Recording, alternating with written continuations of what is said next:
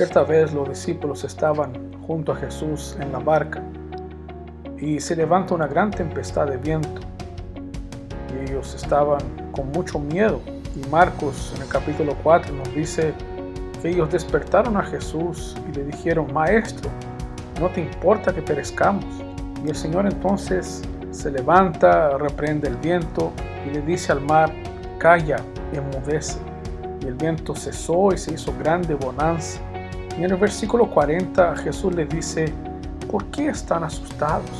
¿Todavía no tienen fe? Es curioso cómo Jesús trata el tema de la fe, como que ella todavía no era parte o no estaba tan desarrollada en la vida y en el corazón de estos discípulos.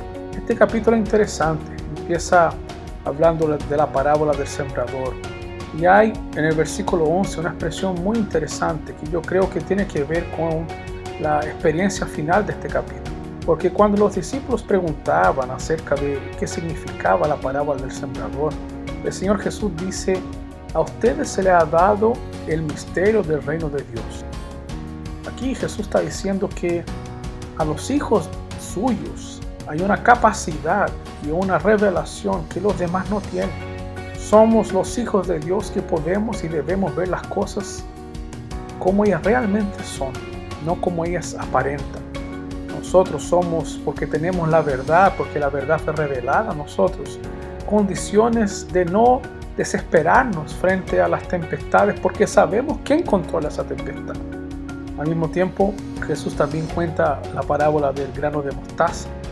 Él habla que el reino de los cielos o reino de Dios es como un grano de mostaza que cuando es sembrado en la tierra es la más pequeña de todas las semillas de la tierra, pero una vez sembrado crece, se convierte en la más grande de todas las hortalizas y echa ramas muy grandes de modo que las aves del cielo pueden anidar bajo su sombra. Si tú te fijas entonces lo que Jesús ha estado desarrollando en este capítulo 4 de Marcos, son dos cosas. Una, que nosotros tenemos la puerta abierta para reconocer y ver las cosas como ellas verdaderamente son. O sea, de la óptica de un Dios que dirige y que nos ama. A la vez está diciendo que esto, este reino que a nosotros nos es abierto, está disponible y además debe estar creciendo en nosotros, porque es como un grano de mostaza que es el más pequeño pero que va creciendo. Por eso la pregunta de Jesús a sus discípulos, ¿todavía no tienen fe? Es como la semilla aún no dio su fruto, porque usted tiene todas las condiciones de no estar atemorizados por esta tempestad, porque saben quién yo soy y saben de dónde vivo. Quizás nos han hecho creer que las cosas no son como Dios las dice o las plantea.